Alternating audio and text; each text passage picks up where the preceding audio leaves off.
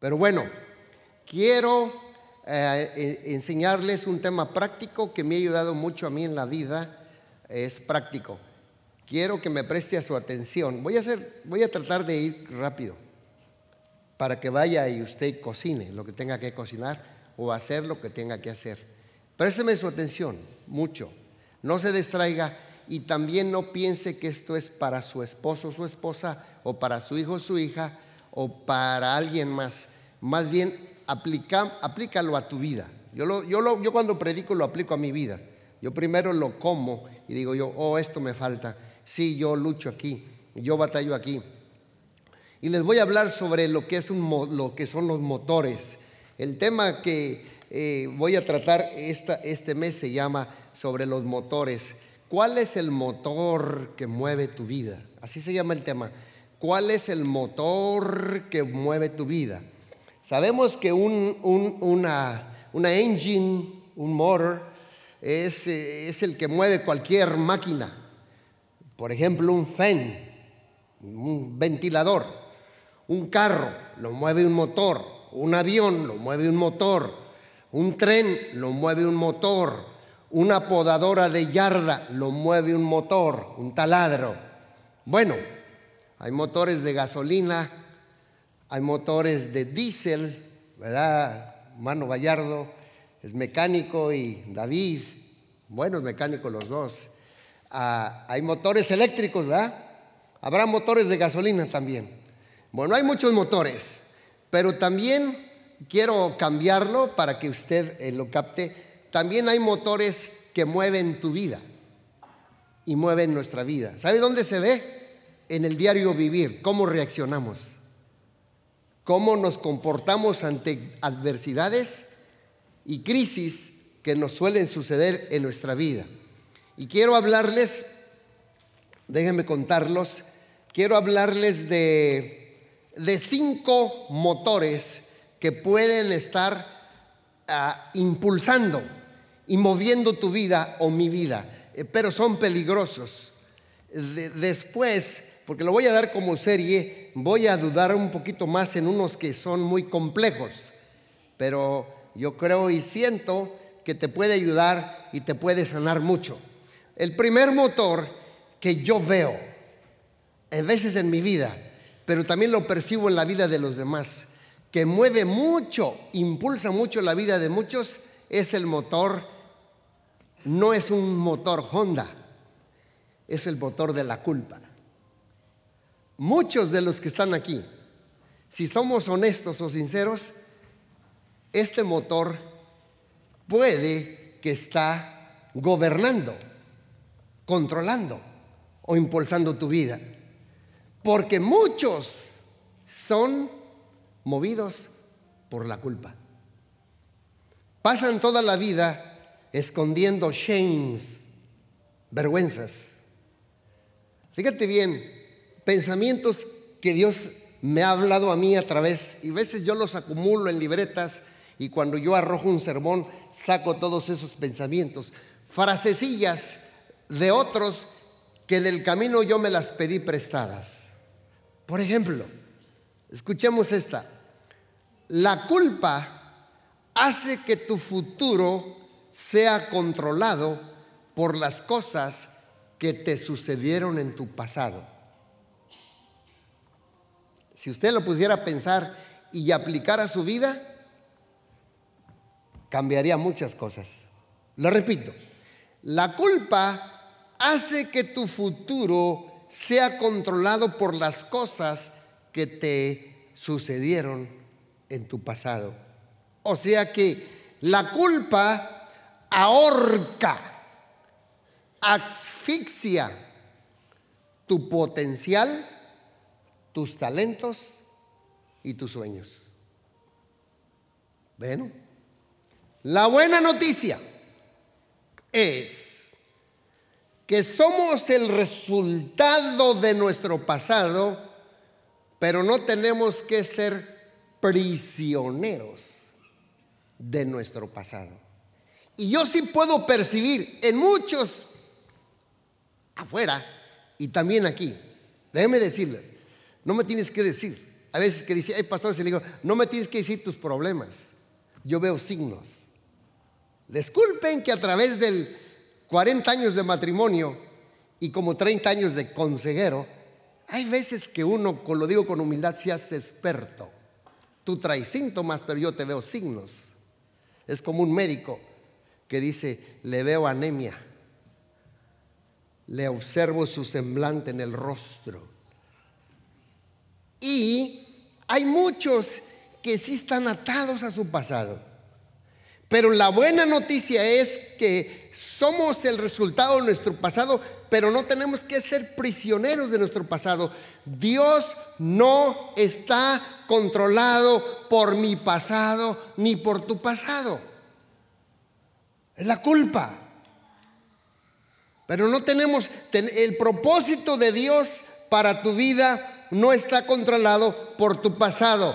A mí me anima mucho, a mí, cuando leo en las historias de muchos, cuando yo cometo eh, eh, errores en la vida. Por ejemplo, veo la vida de Abraham. Dios convirtió a un mentiroso, porque era bueno para la mentira Abraham, llamado Abraham el padre de la fe. Dios convirtió a un esclavo llamado José en el primer ministro de Egipto. Dios convirtió a un asesino llamado Moisés como el gran libertador del pueblo de Israel. ¿Por qué? Porque somos el resultado de nuestro pasado, pero no tenemos que ser prisioneros de nuestro pasado. Dios convirtió el que iba a hacer un barco para rescatar la humanidad borracho llamado Noé, que un día se dio una borrachera que hasta se quitó la ropa. Usted lo ve en la Biblia. Pero Dios lo usó como el gran constructor de un arca para que la raza humana, humana no se extinguiera. Dios convirtió a un cobarde llamado Gedeón como el héroe de su generación. Dios convirtió a un pastorcito de ovejas tenía problemas de shame e inseguridad, llamado David, lo convirtió en un matagigantes. Y yo me puedo decir, yo de niño siempre he dicho que yo era un bolero. No sé si en Latinoamérica se diga lo mismo. Un bolero es uno que, que carga un cajón aquí, con un banquito, un niño de 7, 8, 9 años. Dios convirtió a un bolerito en un hijo de Dios. O sea que, no porque yo crecí con pobreza, que íbamos a pedir tortillas para los puercos, pero eran para nosotros. Dice mi mamá, corre, pídele allí, métete al fraccionamiento, tortillas para los puercos, pero eran para nosotros, pobrísimos. Por cierto, cuando mi madre y mi padre fallecieron, no me heredaron ni una cuchara, ni un tenedor.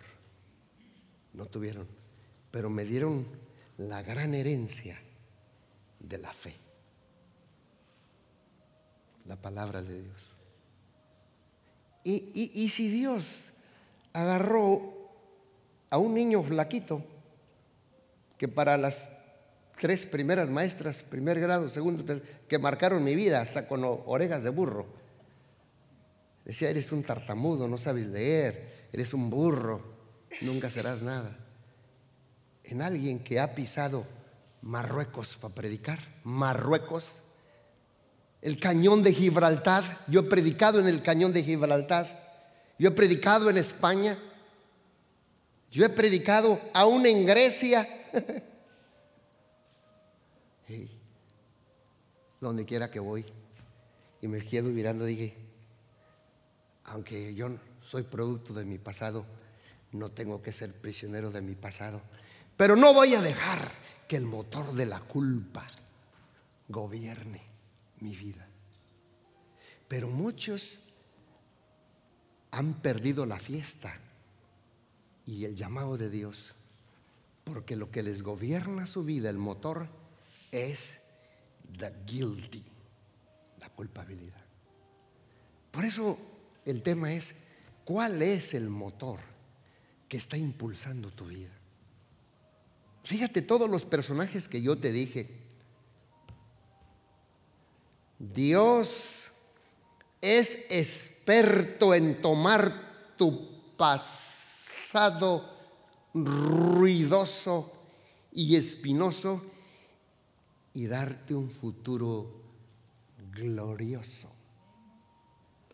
Dios es experto en tomar tu pasado ruidoso y darte un futuro glorioso. Dios es experto en reciclar tu pasado y usarlo para su propósito. Porque tu pasado no determina tu futuro. El propósito que Dios tenía para ti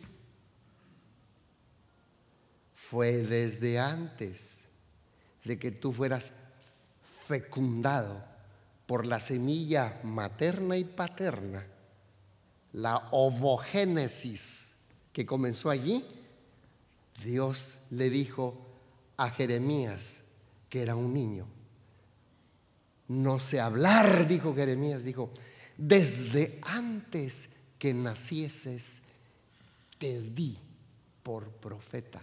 Y Dios me lo dijo a mí, desde antes que nacieses a través de don Alberto, que era mi papá, y doña Celia, te di por mi siervo. No importa tu pasado, pero no debes de que el motor de la culpa gobierne los propósitos de Dios para tu vida. ¿Me están escuchando? No dejes que la culpa, tu pasado no determina tu, el propósito de Dios para tu vida no está controlado por tu pasado. En la cruz del Calvario llevó todo tu pecado para que tú y yo no lo carguemos más vamos a ver el antídoto. El antídoto para la culpa aquí está finalmente. Dijo David, finalmente, finally, te confesé todos mis pecados y ya no intenté ocultar mi culpa. Me dije, le confesaré mis rebeliones al Señor y tú me perdonaste toda mi culpa desapareció. No tenemos tiempo, pero como terapista yo te puedo hacer un quiz de 15 preguntas si tú luchas con culpa. Pero me, gracias a Dios por mi esposa que me dice, no te desvíes, chavo, porque si no, no vamos a terminar. Tengo esa tendencia. Me ha ayudado mucho mi esposa, dice, mantente allí. Pero hay un test un examen que yo te lo puedo hacer rápido. Y ahí tú contesta, sé honesto, como dijo David, sé honesto. Te confesé, no dice algunos, digan conmigo, todos mis pecados. Y ya no intenté de ocultar mi qué. ¿Sabes cómo lo ocultamos? A través de la vergüenza, el shame. Los confesaré me reveló ese Señor. Y tú me perdonaste y toda mi culpa desapareció. Dios nos perdonó y nos hizo libres de la culpa. Toda mi culpa desapareció. La pregunta es, ¿y por qué sigo luchando con la culpa? Bueno, te doy tres consejitos. Ahí va. Primer consejito es, sé sincero. Sé sincero. Dijo David, quítate la máscara. Ábrele todito tu corazón a papá Dios. Asincérate como dicen los de Colombia, a calzón quitado. Desnuda de tu corazón y el Padre bondadoso te va a perdonar todo. Número dos, ve, confiesa tu pecado y pide perdón. O sea, no solo sea sincero, confiésalo con humildad. Y como resultado, la letra C recibe el perdón de Dios. Y toda la culpa se va a desaparecer. La culpa no desaparece cuando pides perdón, sino cuando tú recibes el perdón. Porque una cosa es si yo le digo a Ángel, te doy la Biblia? Di conmigo, yo la recibo. Yo la recibo. Y otra vuelta, te doy la Biblia, tú di, yo te la recibo. Una cosa es que yo le doy la Biblia y otra cosa es que, a ver, ven para acá, hijo. Y otra cosa es que, ahora recíbela. Él la reciba. Préstamelo tantito. Muchos saben que Dios les perdonó, pero no saben recibir el perdón. ¿Y sabes cuál es el cuando recibiste el perdón? Es cuando tú mismo también te perdonas. Porque hay veces que somos terroristas de nuestra propia felicidad. Eso se llama autosabotaje. Yo lo veo mucho en terapia consejería, mucho autosabotaje cuando Dios les da la llave que abre la celda para abrir las cárceles de lo que se llama la trampa de la culpa. ¿Y sabes cuál es el enemigo, el enemigo oculto de la culpa? ¿Cuál crees que es? O mejor la voy a cambiar al revés. ¿Cuál es el enemigo oculto del amor? La culpa. Después le voy a hablar de ese tema. Denle un aplauso aquí a mi, mi amigo que siempre, siempre me apoya. Segundo motor. Vamos a ver, oh, aquí está otro mecánico, Jesse. Chihuahua, gloria a Dios. Aquí vamos a armar un motor bueno, hermanos. ¿eh? Eh, segundo motor, el resentimiento. A otros los mueve el resentimiento si no es la culpa. La culpa no desaparece. Bueno, el resentimiento, segundo motor, para muchas personas que son movidas por el resentimiento, se encierran en el dolor. Una persona que vive resentida vive a la defensiva con todos, pero explota con los que más aman. Dice, ese, ese, si me hace algo, ese me lo poncho. Ese me lo, me lo poncho. Mm, te mueve el motor del resentimiento. El que me la hace me la paga. El que se meta conmigo va a ver. Te mueve el motor. Y así hay muchos matrimonios a la defensiva que los mueve el motor del resentimiento. ¿Qué es lo que mueve tu vida? ¿La culpa o el resentimiento? Una persona resentida vive en modo venganza. Modo, se dice modo venganza. Modo venganza. Modo venganza modo venganza. Me hizo algo, le voy y le tiro una piedra. Pero el resentimiento siempre te hace más daño a ti que a la persona que tú estás resentida. Porque el resentimiento es un veneno y quieres dárselo a otros, pero tú te lo estás bebiendo. Mira lo que dice Job 5.2. Te aseguro que el resentimiento destruye al necio. O sea que aparte de aparte de resentimiento es necio. No, no, no, aquí no. Esto yo lo digo por si algo allí, para que le ayude a su vecino. El resentido es necio, mira, no hagas eso. Mira aquello, no, no lo hagas. Pero es necio, dice, destruye al necio y los celos matan al ingenuo.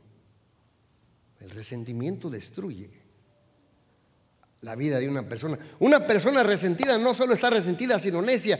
Piensa que con ese resentimiento se está vengando o hiriendo de la persona que le hizo daño, pero tú mismito, mismita te estás bebiendo el veneno y la persona que te ofendió, te lastimó, quizá ya se olvidó del mal o de la ofensa pero tú sigues resentido y sigues aferrado al dolor y sigues hirviendo en ira, hirviendo en resentimiento. Ahora, una vez me sucedió algo aquí, los años que tenemos aquí. Alguien, tú sabes, que una vez me habló un pastor de México, me dice, Gamita, ten cuidado porque una persona de por ahí te quiso poner en mal, pero tú eres colaborador mío y yo nomás te aviso. Sí. Y ya, pasaron un año y vino aquí y me dijo, es la misma persona. Y la vi. Y Dios me dijo, ámala, ámala, ámala, ámala. Digo, pastor, sí, vengo a pedirle una ayuda. Cierto es que, cierto, aquí mi hija y sí, ayuda y todo. Dije, ok, a ver, vamos a ver. Dice Dios, ámala, ámala, ámala, ámala, ámala. Ella nunca se dio cuenta que mi amigo me avisó. Nunca, nunca, nunca. Eso es madurez. Ese se llama temple. temple. Yo vivo lo que predico, pregúntele a mi esposa.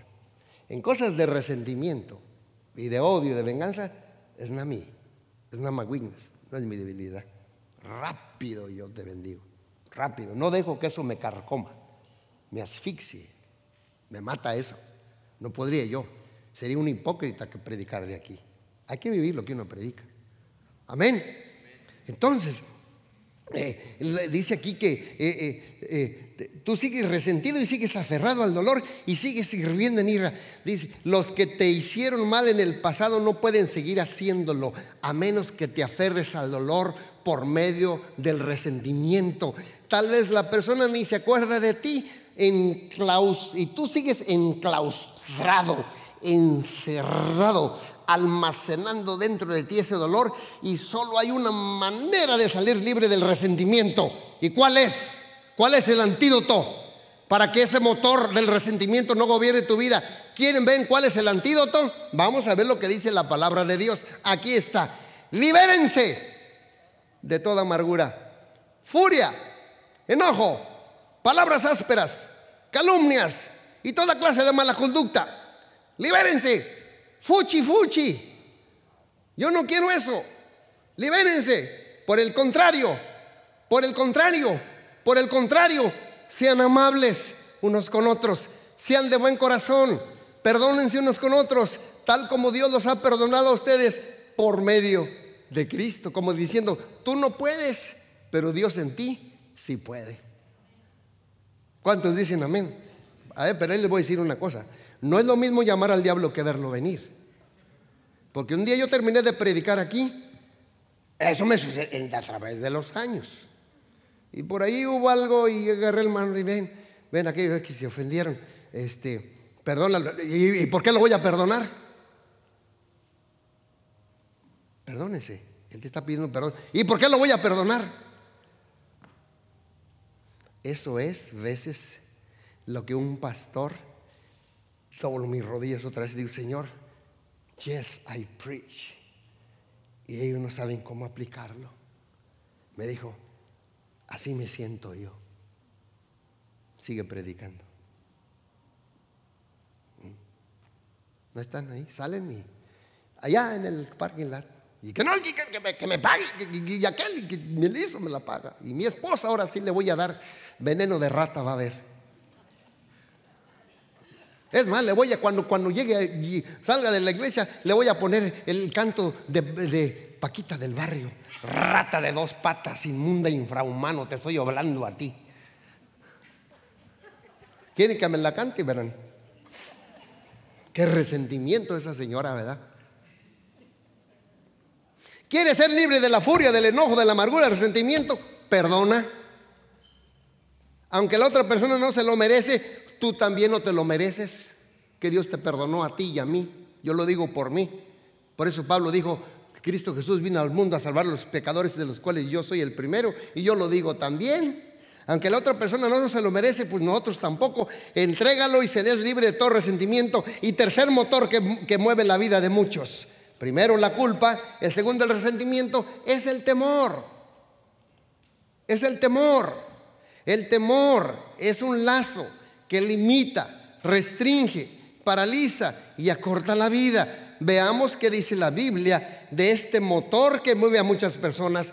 El temor al hombre es un lazo, pero el que confía en el Señor estará seguro. El temor al hombre es un lazo. Este es otro motor que mueve la vida de muchas personas. El temor al hombre le pone lazo. Pero que me gusta ese canto, o es de los que me ministra más, el de Julio Melgar. Sabemos que está en la gloria, pero si usted quiere escuchar, ya no soy esclavo del temor, escuche cómo lo ministra Julio Melgar, sobre todo cuando estaba en la última etapa de, de la enfermedad que él luchó. Qué bárbaro, qué bárbaro, bien quebrantado ese hombre. El temor es un lazo que tú te impones a ti mismo y que te limita, difícilmente alcanzas nuevos niveles, difícilmente avanzas, difícilmente logras, difícilmente creces por el temor a fracasar. El temor es como alguien que se sienta en una silla mecedora, así como la de Cracker Barrel. ¿Cuántos han ido al barrilito a comer? Ay, sí, guías así que te sientas así. Eh, alguien me dijo una vez, mira Gamaliel, el temor es una persona que por miedo, por ansiedad y miedo se come las uñas y esto, y miedo al futuro, y miedo a hablar en público, y miedo al fracaso, y lo mueve ese temor. Está en constante movimiento, pero nunca avanza. Nunca avanzas. ¿Por qué no has logrado algo en la vida? ¿Dónde los sueños? ¿Dónde está lo que tú querías perseguir? Persíguelos. Es que el pastor no tenía dinero. Pues al ratito, pero sí, al ratito persíguelo. Es que pastor, ya me hice más, más grande, viejo los cerros y todas dan pinos. Hay que perseguir sueños. Hay que concluir ciclos. Hazlo para tu sanidad. Conclúyelos. Gente que te decía, tú no sirves. Do. No dejes que el temor te cause prisión. Hazlos. Porque el temor al hombre te pondrá lazo. Yo me acuerdo cuando estaba en el colegio, en el college, ya tenía grande y trabajaba en un vivero y yo vi una maestra. Ella, ella me reconoció pero no sé si se acuerde lo mal que me hizo. Y la observé y de repente yo ya era joven, sentí así, dice, oh, yo estaba en tercer grado, seis, siete, ocho, nueve años tenía. Tú eres, ah, y no se acordó de mi nombre, pero sí me dijo, tú te apellidas Aguado. Y en ese momento ya era jovencito, ya sabía que tenía llamado. Y Dios me dijo, es el momento. Perdónala.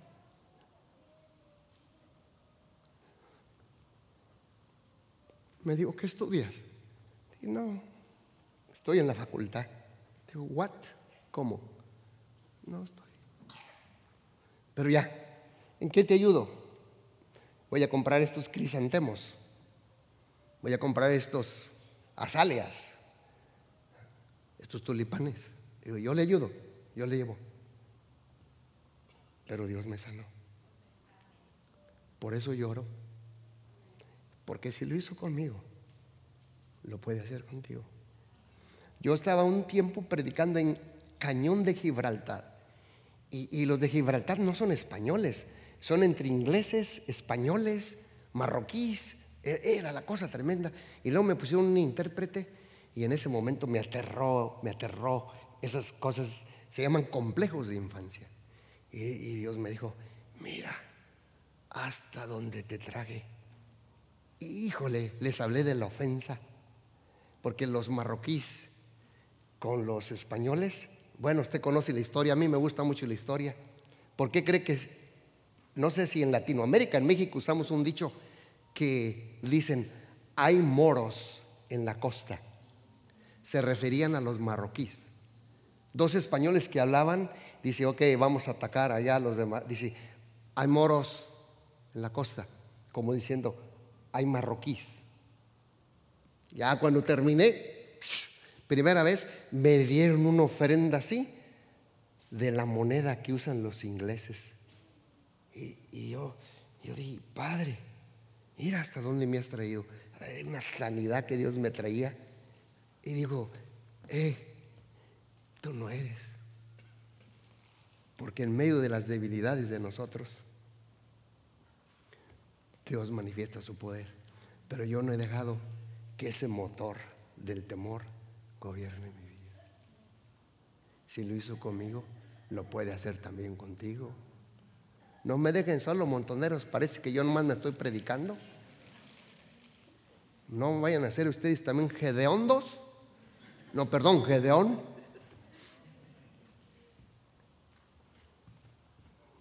Pues yo sí creo que el temor nos visita a todos, pero solamente debe de pasar de visita. Y es un visitante poco caballeroso. Pero muchas personas hacen del temor un residente en su corazón y en su alma. Nunca permitas que el temor sea un residente en tu mente y corazón. Arrójalo, expúlsalo fuera. ¿Y cuál es el antídoto bíblico para el temor?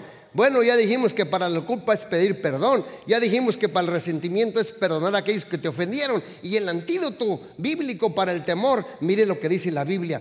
Aquí está el antídoto bíblico en primera de Juan. Pero en el, amor no hay temor, sino que el perfecto amor echa fuera el temor. Porque el amor lleva en sí castigo, el temor, perdón de donde el que teme no ha sido perfeccionado en el amor. O sea que el amor y el temor, de acuerdo a esta escritura, no pueden coexistir, no pueden ocupar un mismo espacio. Son como el aceite y el agua que no se mezclan. Donde entra el amor, el temor, el temor se va y huye. Porque el perfecto amor arroja fuera el temor. ¿Cuántos de ustedes se pusieron una o dos vacunas? No todos, yo sé, pero algunos, yo sí me puse. Nos pusimos algunas vacunas, pues contra el COVID, pero la vacuna contra el temor debemos de ponerla todos los días. Por eso en la Biblia, 66 libros de la Biblia, Génesis, Éxodo, Levítico, Número, Autonomos, Josué, Jueces, Ruth, Primera, los teólogos han descubierto que en toda la Biblia Remember, Marco, ¿cuántas veces hay la palabra fear not? ¿No temas? 365 veces los teólogos han descubierto que está la palabra no temas. ¿Cuántos años tiene, días tiene el año? 365, Julio. O sea que un no temas para el lunes, un no temas para el martes, un no temas para el miércoles, enero, febrero, marzo. Yo te digo, no temas, quiero, quiero poner este mi negocio, aviéntate, no temas. El mundo es de los aventados y de los que arriesgan. El que no arriesga nunca llega lejos. Nunca te vas a arrepentir, mira para mi edad, nunca te vas a arrepentir por las veces que te equivocaste, te vas a arrepentir por las veces que no intentaste. Y si me equivoco, equivócate. Cuando construimos las oficinas, se levantó un poquito el piso. Yo sé que alguien por ahí me dijo, mire, pastor, aquí le hicieron mal el piso. dije, oh, sí. Ah, pues algo, algo quise hacer. Cuando les dije, vengan todos, ayúdenme, me dejan solo. Algo quise hacer, tú nunca haces nada. Y era dirigir. Ya se fue. Hay veces que alguien tiene que correr el riesgo, asumir el control y si algo va a suceder, yo lo tengo que hacer, pero hay que arrojar el temor afuera. Amén. Así es que dígale hoy al temor, abajejo urru viejo. Te vas, digan conmigo, te vas. ¿Por qué? Porque yo quiero que te vayas Cántese la canción allí. Donde entra el amor, el temor se va, vuela y desaparece, porque el perfecto amor echa fuera el temor. ¿Cuántos se han puesto la vacuna? Bueno, hay que vacunarse todos los días con el temor. ¿Y cuál es la confesión? Soy hija, hijo amado de Dios, sin importar adversidades, circunstancias. Dios me ama y nada me puede separar de su amor. Con esta confesión es la vacuna para que el temor no entre a tu vida. Si tu vida y corazón está llena del amor de Dios, el temor no tiene cavidad en tu vida. Y cuarto motor, el materialismo. Es el cuarto motor que controla la vida de muchas personas y dice que las personas movidas por el materialismo tienen como meta principal en su vida acumular cosas, acumular dinero, acumular bienes materiales. Ojo, no me agachen la cabeza. Muchos se van hasta el exceso de cera.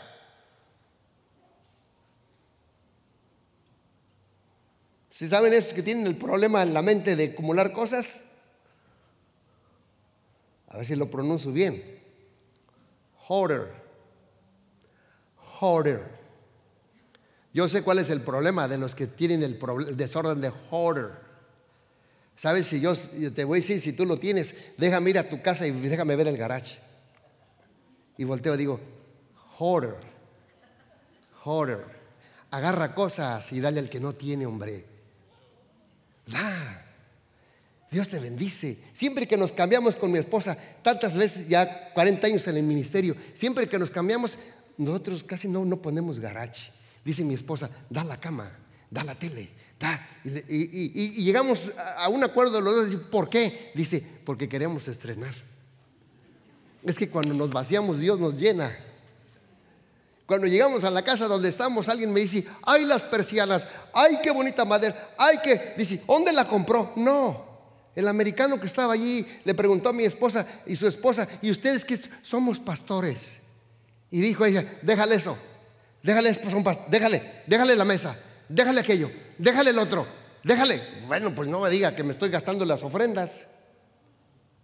Me las dan. Entonces, pues quíteme el pantalón que me dio a él, pero los zapatos que me dio aquel hermano. Hay veces que uno los usa. ¿Por qué? Pues que se lo da la gente. Amén. ¿Cuántos dicen gloria a Dios? Entonces, cuidado con, míralo, mira lo que dice, dice esta e, este frase, este deseo de querer siempre más se basa en la idea de equivocada de cuantos más bienes tenga, más feliz voy a ser. Ja, querete chucha y vete al baile. Pero la, Biblia dice claramente que los bienes y el dinero y materiales no es igual a felicidad. Mira lo que dice la Biblia, te lo compruebo con lo que dice la Biblia. Los que aman el dinero nunca, nunca, nunca tendrán lo suficiente. No matter what. ¡Qué absurdo! ¡Qué absurdo! Es pensar que las riquezas van a traerte verdadera felicidad. Qué absurdo. Yo he aprendido algo en la vida con mi amada esposa. En las iglesias, yo me he fijado, no, no generalizamos, pero ya después de 40 años, que los que más tienen son los que menos dan. No aquí, en otros lugares. Pero si supieras de gente que lo poquito que tienen le dan a Dios. No me agachen la cabeza, montoneros.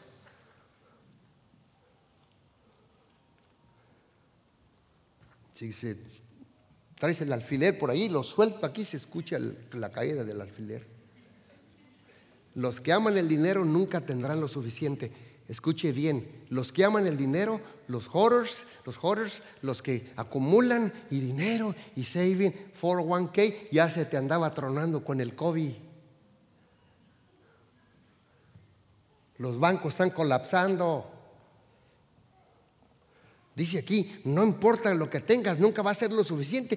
Qué necio y tanto y absurdo es pensar que las riquezas van a darte felicidad. En el mejor de los casos, las riquezas van a dar una felicidad, sí, temporal, efímera y pasajera. Las posesiones materiales solo proveen felicidad momentánea. La verdadera felicidad solo viene de parte de Dios. Solo Dios es la fuente de paz, de esperanza, de amor, de gozo y felicidad. No hay verdadera felicidad fuera de Dios. Solo es una felicidad frágil, efímera y pasajera. Hay un mito que cree y piensa y que dice, mientras más tenga, más valioso soy. Hmm.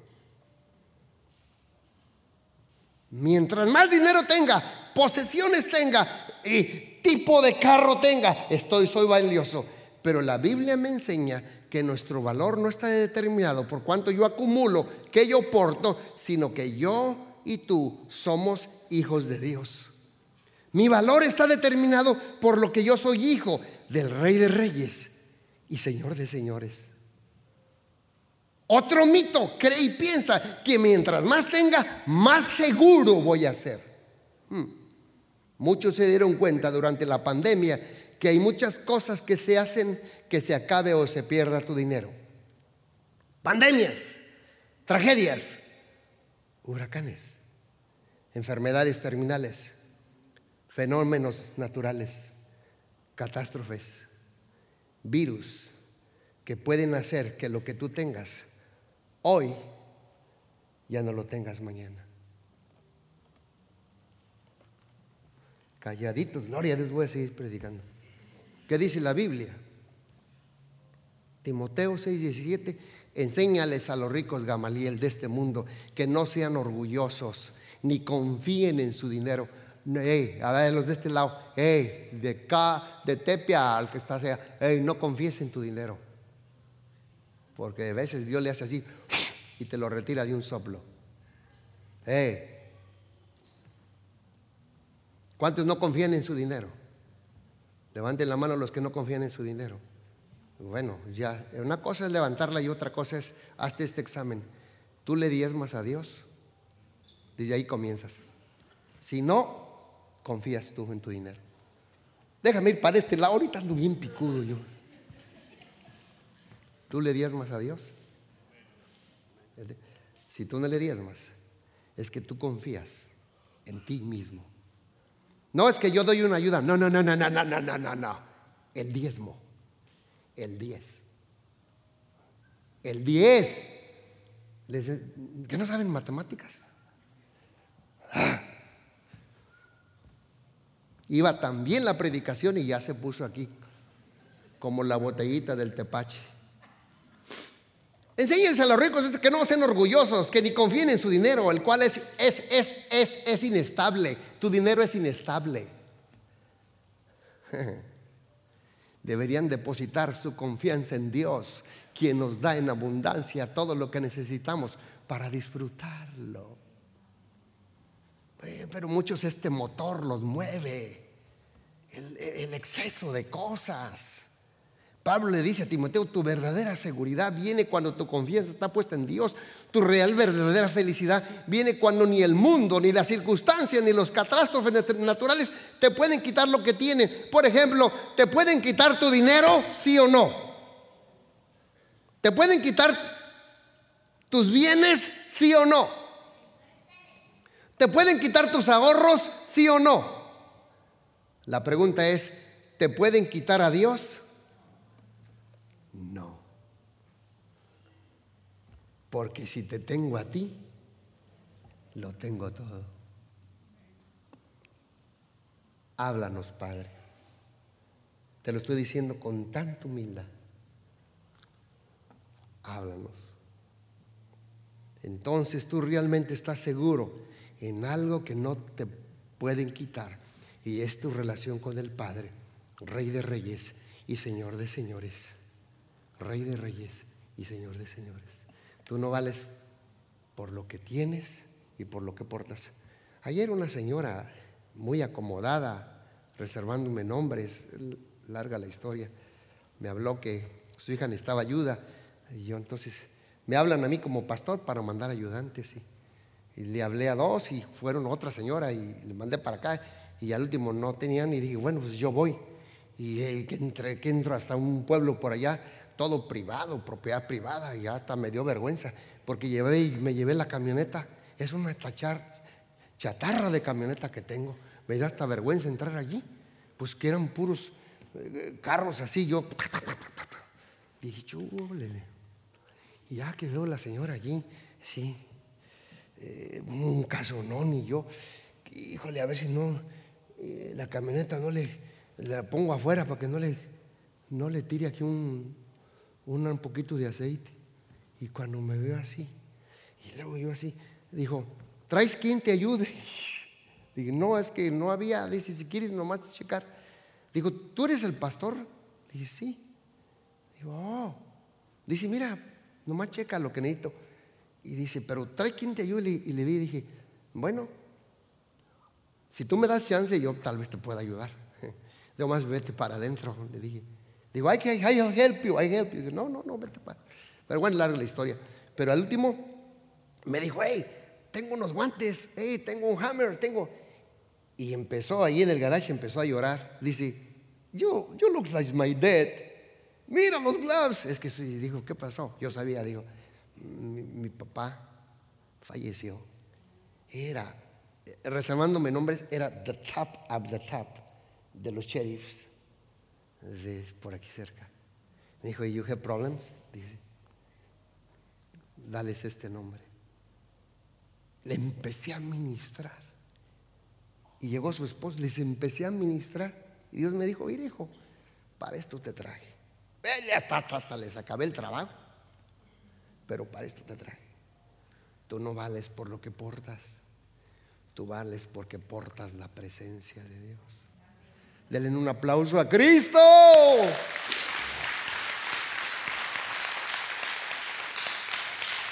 Último, la aprobación. Este va rápido. Muchas personas viven adictas a la aprobación y ese es el quinto motor que les mueve su vida. Viven buscando agradar a todo mundo. El problema es que cuando esto sucede, las expectativas de otros controlan tu vida, mueren, dirigen y dirigirán y conducirán tu vida. Lo que otro piensa y dice y habla de ti es lo que, determina, lo que termina conduciendo y dirigiendo tu vida.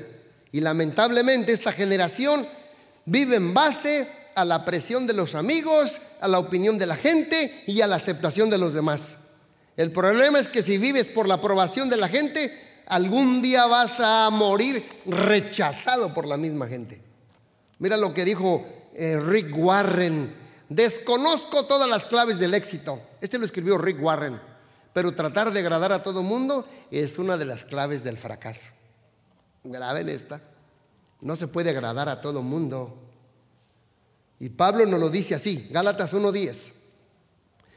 Queda claro que no es mi intención ganarle el favor de la gente, sino el de Dios. Y si mi objetivo fuera agradar a la gente, no sería un siervo de Dios. En otras palabras, no puedes ser servidor de Jesús tratando de agradar a todo el mundo. Y si tratas de agradar a todo el mundo, ya no vas a agradar a Dios. Es imposible agradar a todos. Pero voy a agradar al Rey de Reyes y Señor de Señores. ¿Cuántos dicen amén? Entonces no se enoje cuando alguien de aquí le dice no puedo. No se enoje. Si tú quieres llegar a cumplir tu destino en Dios, el motor de tu vida debe ser Dios, su palabra y sus propósitos que Él tiene para tu vida. Eso debe de ser el motor que mueve nuestras vidas Ningún otro motor te va a llevar a tu destino, ni el motor de la culpa, ni el resentimiento, ni el temor, ni el materialismo, ni el deseo de agradar a todo el mundo te van a impulsar a tu destino, te van a impulsar a alcanzar tu llamado y mucho menos a caminar dentro de la voluntad de Dios. Si tú quieres ir y llegar a un buen puerto en tu vida, tienes que ser impulsado y movido por los propósitos eternos que Dios tiene en tu vida para lo que Él te formó. Sin propósito tu vida puede tener un movimiento, pero no puede tener dirección. Mira lo que escribí allí. No hay una vida más gratificante, más significante y más emocionante que una vida guiada y conducida por los propósitos de Dios. Sin propósito puedes hacer muchas cosas y al final de tu vida no llegar a ningún lado. Sin propósito tu agenda puede estar llena, pero tu corazón puede estar vacío. Sin propósito puedes ganar el mundo y perder tu alma. Y yo te aseguro que no hay nada más gratificante, más significante, más emocionante que la vida guiada y conducida por los propósitos de Dios. Hay que permitir que los propósitos de Dios sean el motor que nos mueve, el motor que nos conduce y el motor que nos guía y impulsa nuestra vida. Pero no permitamos que los motores que impulsan a mucha gente nos impulsen a nosotros, ni el motor de la culpa, ni el motor del resentimiento, ni el motor del temor, ni el materialismo, ni la aprobación. No dejes que dirijan y controlen tu vida. Cierren sus ojos, por favor. Así como están con los ojos cerrados, ¿cuál motor está impulsando hoy tu vida? ¿Cuál? ¿La culpa? el resentimiento, el temor, los bienes materiales o el dinerito o la aprobación. La verdad. Respóndele tú allí al Holy Spirit, al Espíritu Santo. Asincérate con Él. ¿Cuál de estos cinco motores está controlando tu vida? ¿Cuál de estos cinco? ¿Con cuál batallas y luchas más? Sé sincero, hablé de cinco motores. ¿Con cuál batallas y luchas más?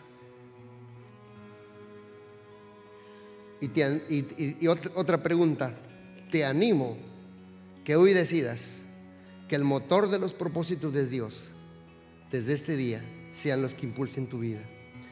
Y si te gobierna el motor de la culpa, así como estás, tú allí solo con Dios, pídele perdón a Dios. Si el motor de la culpa está gobernando tu vida, pídele perdón a Dios. Si te impulsa el motor del resentimiento, perdona a los que te han ofendido y lastimado.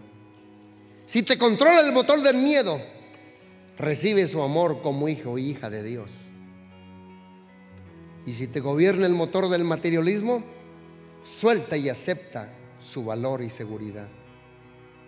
Y si te impulsa el motor de la aprobación, recibe hoy su favor y búscale agradar al Rey de Reyes y Señor de Señores. Y que el espejo de su palabra alumbre cada una de mis áreas y de tus áreas.